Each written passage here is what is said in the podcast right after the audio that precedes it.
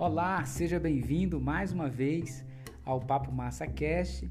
Hoje, 6 de julho de 2020, e estamos chegando ao nosso 19 episódio do podcast Papo Massa Cast e, claro, imergidos ali no livro Sapiens, uma breve história da humanidade, é, do Yuval Noah Harari nós conseguimos ali terminar já duas partes do livro, percorremos oito capítulos densos, de muito conteúdo, de muita informação, e hoje nós vamos dar início à terceira parte do livro, que tem por título A Unificação da Humanidade. Serão pelo menos mais quatro ou cinco capítulos, essa parte 3, e ela é muito interessante porque ela agora vem falando é, desse processo que, que nós desfrutamos hoje da globalização, mas como essa coisa começou lá atrás, como é que essa coisa ficar, começou a ficar unificada ao, ao longo da história, ao longo do tempo. Então, vamos deixar de conversa, vamos partir para cima para mais um capítulo de Sapiens.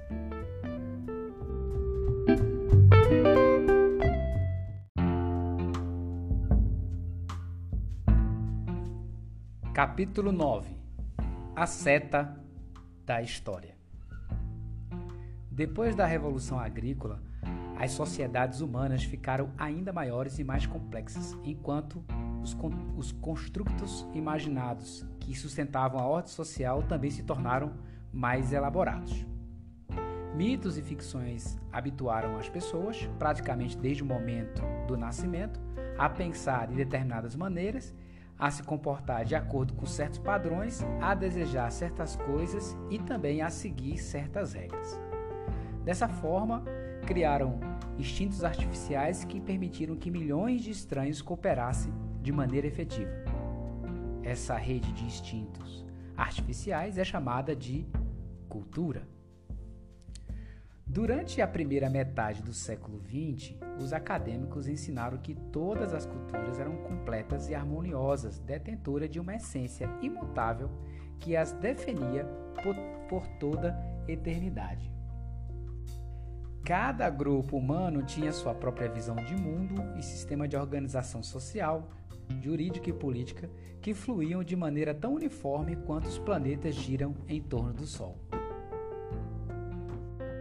De acordo com essa visão, as culturas relegadas a seus próprios recursos não mudavam, simplesmente continuavam seguindo o mesmo ritmo e na mesma direção.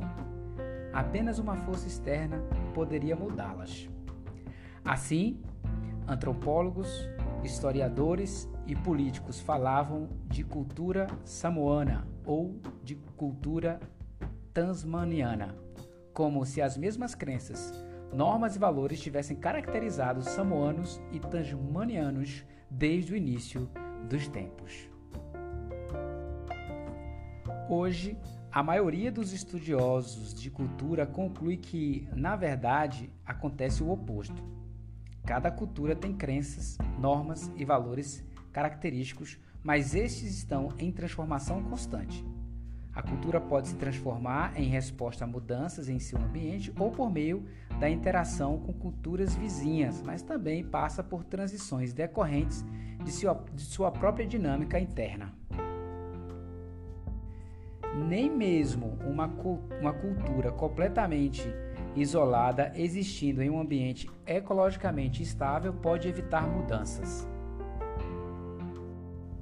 Diferente das leis da física, que estão livres de inconsciências, toda a ordem criada pelo homem é cheia de contradições internas. As culturas estão o tempo todo tentando conciliar essas, contradi essas contradições e esse processo alimenta a mudança. Por exemplo, na Europa medieval, a nobreza acreditava ao mesmo tempo no cristianismo e no código de cavalaria. Um nobre típico ia à igreja pela manhã e ouvia o sacerdote dissertar sobre a vida dos santos. Vaidade das vaidades, dizia o pregador, tudo é vaidade. Riquezas, luxúria e honra são tentações perigosas. É preciso superá-las e seguir os passos de Cristo. Ser dócil como ele evitar violências e extravagâncias e, se atacado, simplesmente oferecer a outra face.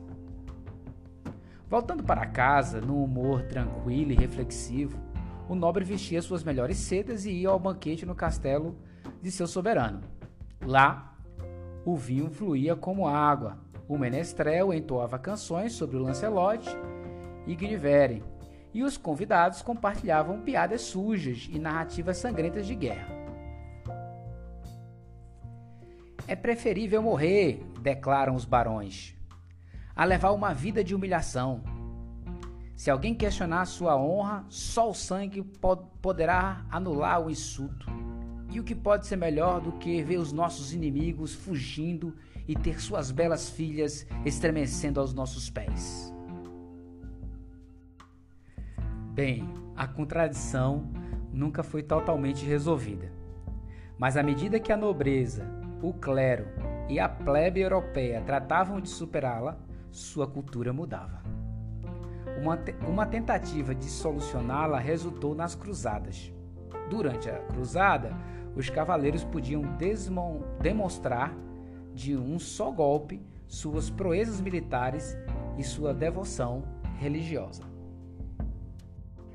A mesma contradição gerou ordens militares como os Templários e a Ordem Hospitaleira de São João de Deus, que tentavam combinar ainda mais as ideias do cristianismo e os da cavalaria. Ela também foi responsável por grande parte da, da arte e das literaturas medievais, como as histórias do Rei Arthur e o Santo Grau. Que era Camelote senão uma tentativa de provar que um bom cavaleiro podia e devia ser um bom cristão e que entre esses bons cristãos estavam os melhores cavaleiros, concorda? Outro exemplo é a ordem política moderna. Desde a Revolução Francesa, pessoas do mundo inteiro, pouco a pouco, passaram a ver a igualdade e a liberdade individual como valores fundamentais. Mas os dois valores são contraditórios. A igualdade só pode ser assegurada se forem diminuídas as liberdades daqueles que estão em melhores condições. Garantir que cada indivíduo seja livre para fazer o que desejar, inevitavelmente, compromete a igualdade. Toda a história política do mundo desde 1789 pode ser vista como uma série de tentativas de superar essa contradição. Qualquer que, um, que tenha lido o romance de Charles Dickens sabe que os regimes liberais da Europa do século XIX davam prioridade à liberdade individual, mesmo que isso significasse jogar famílias insolventes na prisão e dar aos órfãos pouca escolha além de se juntar aos grupos de batedores de carteiras. Qualquer que tenha lido um romance de Alexander Solzhenitsyn sabe que o ideal igualitário do comunismo produziu tiranias cruéis que tentam controlar todos os aspectos da vida cotidiana. A política contemporânea dos Estados Unidos também gira em torno dessa contradição. Os democratas querem uma sociedade mais igualitária, mesmo que isso signifique aumentar os impostos para financiar programas para ajudar os pobres, idosos e enfermos. Mas isso infringe a liberdade dos indivíduos de gastar seu dinheiro como desejarem.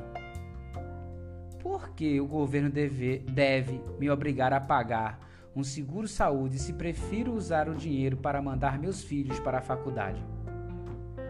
Os republicanos, por outro lado, querem ampliar a liberdade individual, mesmo que isso signifique que o abismo entre a renda dos ricos e a dos pobres aumentará ainda mais e que um grande número de cidadãos norte-americanos não terá condições de pagar pelo seguro-saúde. Assim como a cultura europeia medieval não conseguiu conciliar o código de cavalaria e o cristianismo, o mundo moderno não consegue conciliar a liberdade e igualdade. Mas isso não é um defeito. Tais contradições são inerentes a toda a cultura humana. Na verdade, são aquilo que move a cultura, responsáveis pela criatividade e dinamismo da nossa espécie.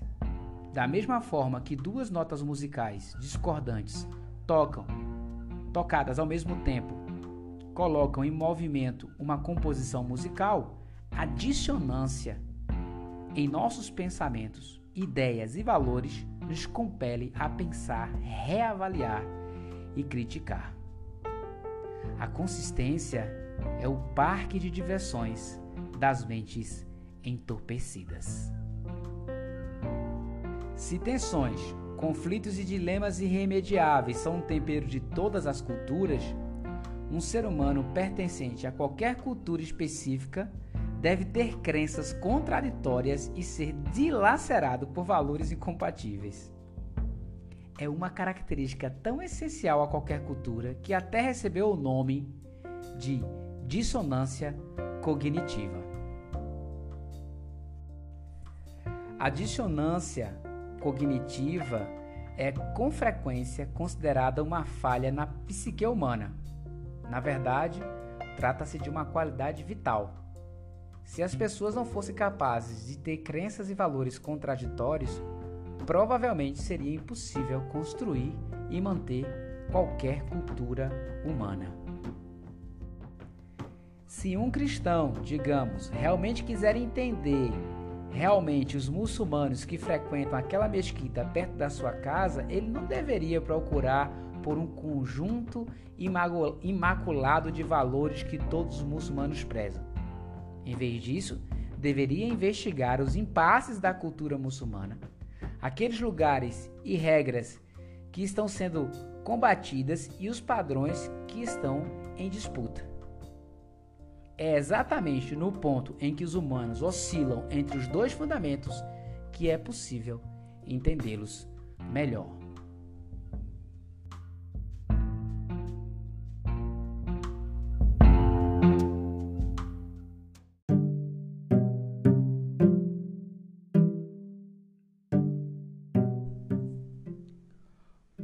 O satélite de espionagem. As culturas humanas estão em constante fluxo. Mas esse fluxo é completamente aleatório ou segue algum padrão geral? Em outras palavras, a história tem uma direção? A resposta é sim. No decorrer dos milênios, culturas pequenas e simples se aglutinaram gradualmente, formando civilizações que são bem maiores e mais complexas, de modo que existem no mundo cada vez mais megaculturas, sendo cada uma delas maior e mais complexas. Trata-se, é claro, de uma generalização grosseira aplicada apenas em um nível macro. Em nível micro, ao que parece, para cada grupo de culturas que se aglutina em uma megacultura, existe uma megacultura que se desmembra o Império Mongol se expandiu e dominou uma enorme faixa da Ásia e até mesmo parte da Europa, e depois o que? Se fragmentou. O cristianismo converteu milhões de pessoas, ao mesmo tempo que se ramificou em inúmeras seitas. A língua latina se espalhou pelo oeste e centro da Europa e então se dividiu em dialetos locais que acabaram se transformando em idiomas nacionais. Mas essas rupturas são inversões temporárias em uma tendência inexorável rumo à unidade. Entender a direção da história é, na verdade, uma questão de perspectiva privilegiada. Quando nos distanciamos e temos uma visão panorâmica da história, examinando desenvolvimento em termos de décadas ou séculos, é difícil dizer se a história avança rumo à unidade ou à diversidade. No entanto, para entender processos de longo prazo, esse tipo de visão panorâmica é míope demais. Faríamos melhor em adotar, isso sim, a visão de um satélite de espionagem que analisa milênios em vez de séculos. De um ponto de observações desse, fica nítido que a história está se movimentando incessantemente rumo à unidade. A ramificação do cristianismo e a queda do Império Mongol são apenas quebra-molas na, na autoestrada da história. A melhor forma de avaliar a direção geral da história é contar o número de mundos humanos distintos que coexistiram em dado momento no planeta Terra. Hoje, estamos acostumados a pensar no planeta inteiro como uma unidade, mas durante a maior parte da história, a Terra era uma galáxia inteira de mundos humanos isolados. Considere a Tasmânia uma ilha de tamanho médio no sul da Austrália. Ela foi isolada do continente por volta de 10 mil a.C., quando o fim da Era do Gelo fez o nível do mar se elevar. Alguns milhares de caçadores-coletores ficaram na ilha sem contato algum com os outros humanos até a chegada dos europeus no século XIX. Durante 12 mil anos, Ninguém soube que os tasmanianos existiam e eles não sabiam da existência de outras pessoas no mundo. Tiveram suas guerras, lutas políticas, oscilações sociais e transformações culturais. Ainda assim, para os imperadores da China ou governantes da Mesopotâmia, a Tasmânia podia muito bem estar localizada em uma das luas de Júpiter os tasmanianos viviam em um mundo próprio.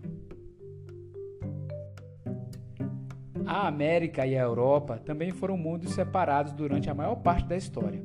Em 378, o imperador romano Valente foi derrotado e morto pelos godos na Batalha de Adrianópolis. No mesmo ano, o rei Shaktok Ishaak de Tikal foi derrotado e morto pelos exércitos de Teotihuacan. Perdão. Abrindo parênteses, Tikal era uma, era uma cidade-estado maia importante e Teotihuacan era a maior cidade da América com quase 250 mil habitantes, da mesma ordem de magnitude de sua contemporânea Roma. Fecha parênteses não houve absolutamente nenhuma ligação entre a queda de Roma e a ascensão de Teotihuacan. Roma podia muito bem se localizar em Marte e Teotihuacan em Vênus. Quantos mundos diferentes coexistiram na Terra? Por volta de 10 mil antes de Cristo, nosso planeta continha milhares deles. Em 2000 a.C., o número diminuiu para centenas, no máximo alguns poucos milhares. Em 1450, o número caiu ainda mais drasticamente. Na época, pouco antes da era das grandes navegações, a Terra ainda apresentava um número significativo de mundos diminutos como a Tasmânia, mas cerca de 90% dos humanos viviam em um único megamundo, o mundo da Afroásia. Em sua maior parte, a Ásia, a Europa e a África, incluindo grandes extensões da África sub, subsaariana, fecha parênteses, já estavam conectadas por laços culturais, políticos e econômicos significativos. Grande parte dos 10% restantes da população mundial era dividida em quatro mundos de tamanho e complexidade consideráveis. Primeiro, o mundo mesoamericano, que englobava quase toda a América Central e partes da América do Norte. 2. O mundo andino, que abrangia a maior parte do oeste da América do Sul. 3. O mundo australiano, que abarcava o continente da Austrália.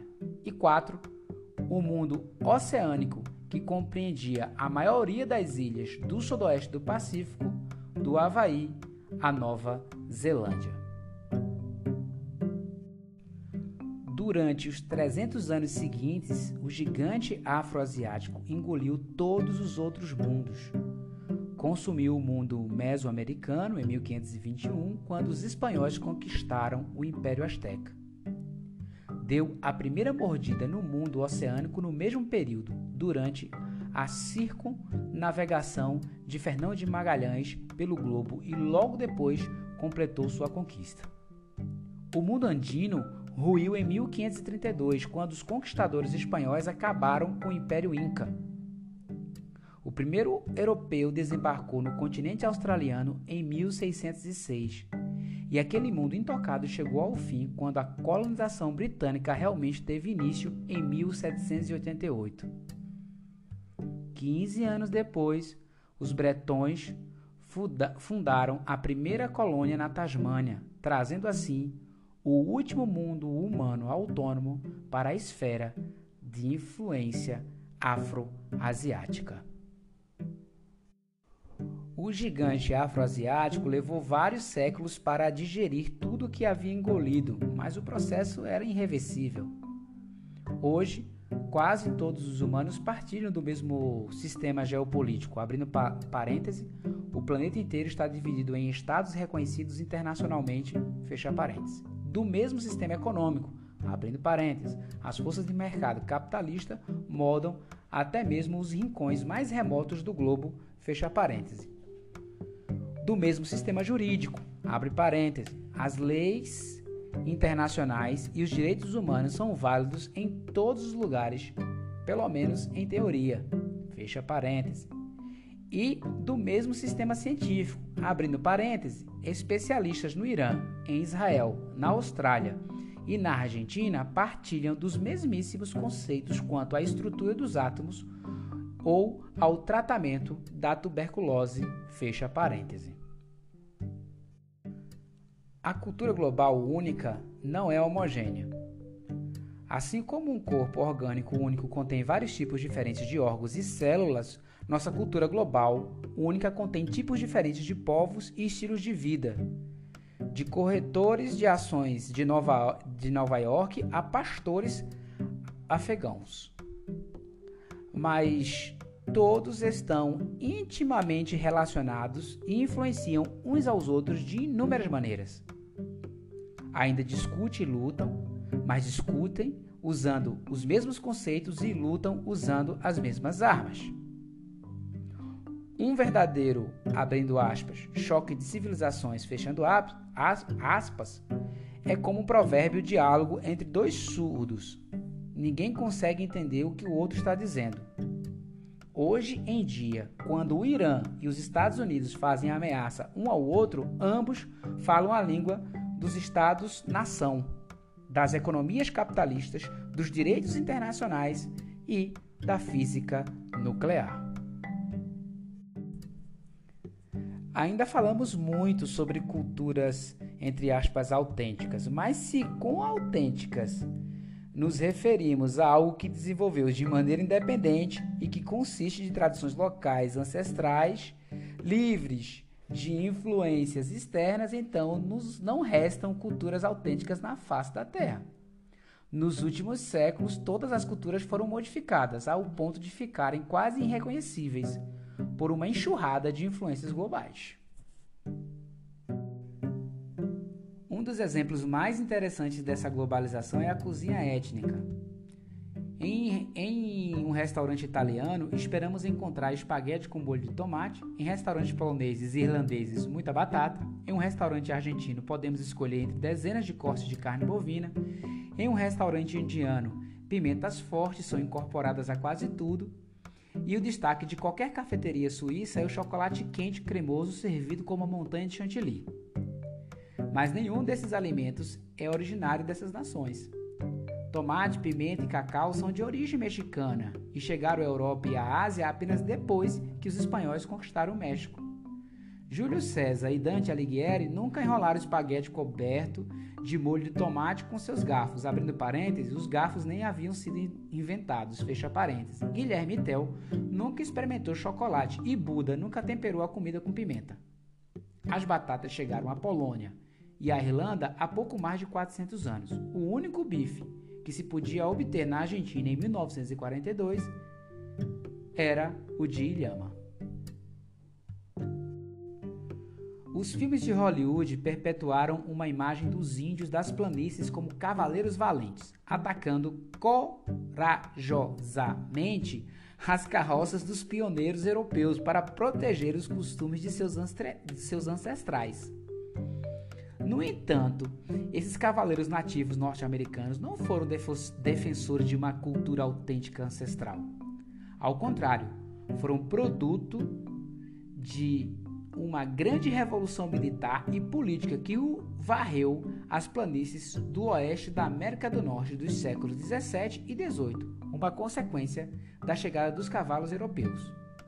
Em 1492 não havia cavalo nos Estados Unidos.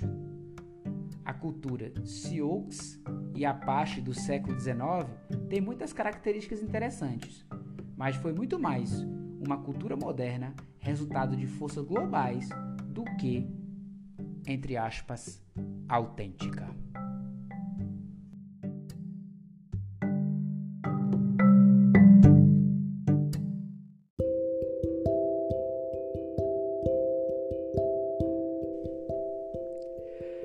Visão global.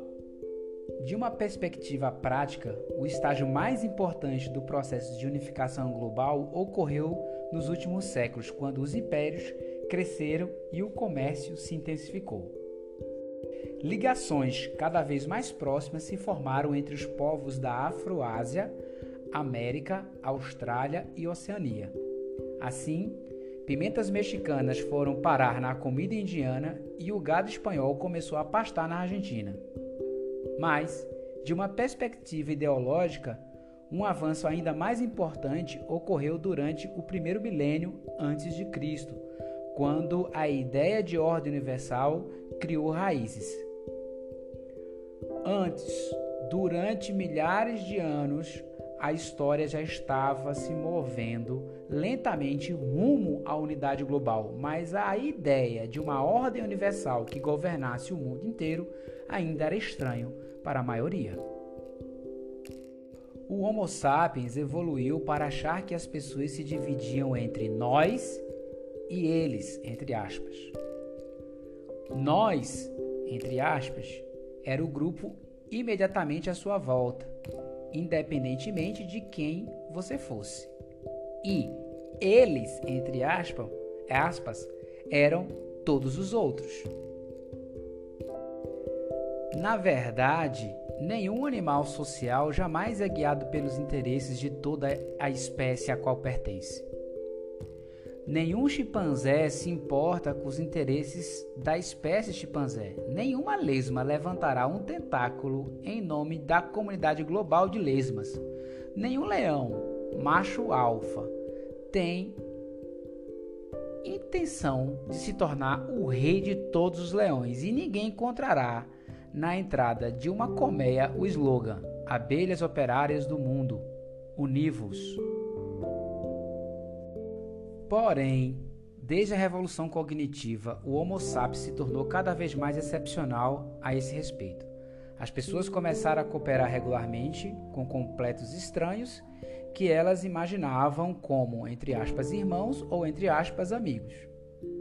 Mas essa irmandade não era universal. Em algum lugar, no vale vizinho ou depois de uma cadeia de montanhas, ainda era possível identificar quem eram, entre aspas, eles. Quando o primeiro faraó, Menes, unificou o Egito por volta de 3 mil, 3 mil antes de Cristo, ficou claro para os egípcios que havia uma fronteira e que depois dessa fronteira os, entre aspas, bárbaros estavam à espreita.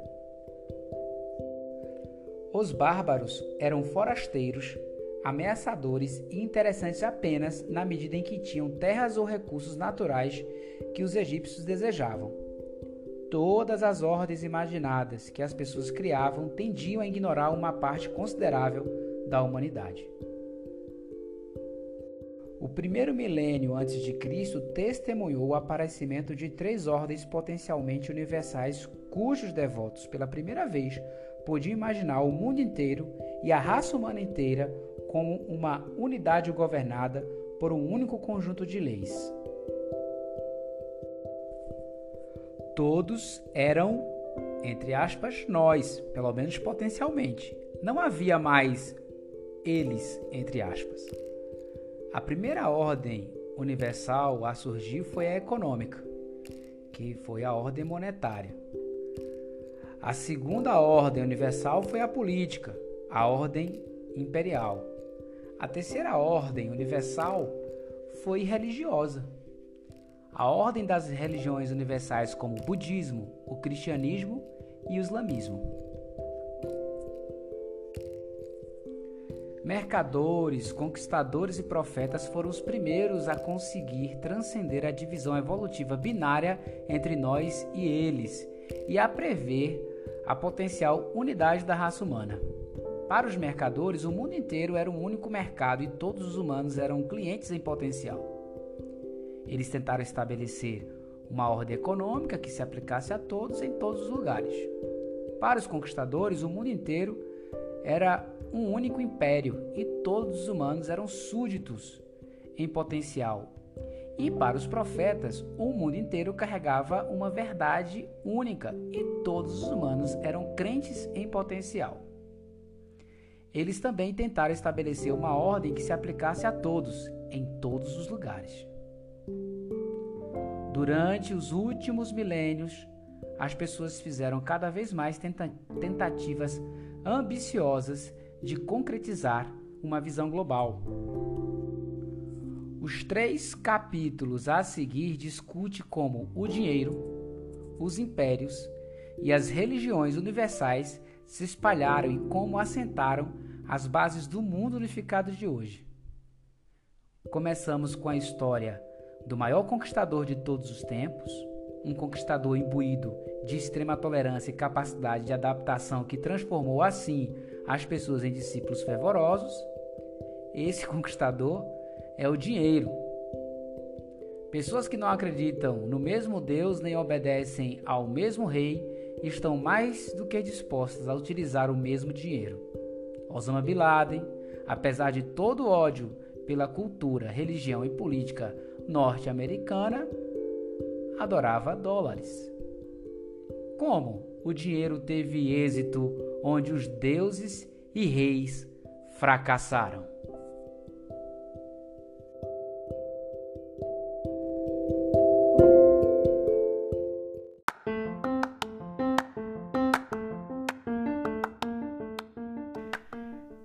Legal! Terminamos mais um capítulo, capítulo 9, o primeiro capítulo da parte 3 quando nós começamos ali a entender a unificação da humanidade.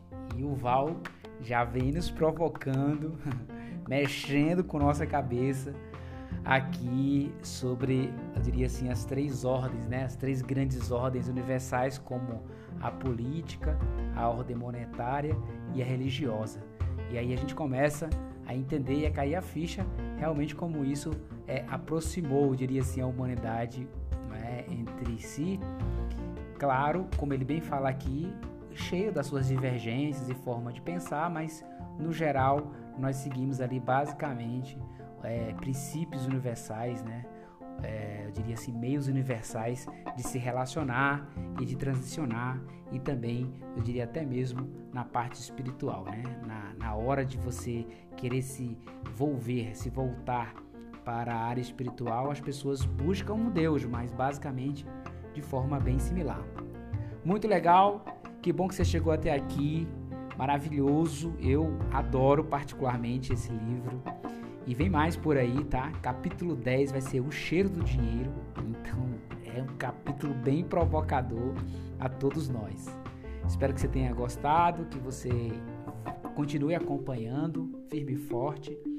É, quero te pedir, se você puder me seguir nas redes sociais, no, Insta no Instagram, o Instagram, né, como normalmente as pessoas falam, arroba Papo Massa, no YouTube o Papo Massa Live e também o meu site, que é o Papo Massa Academy.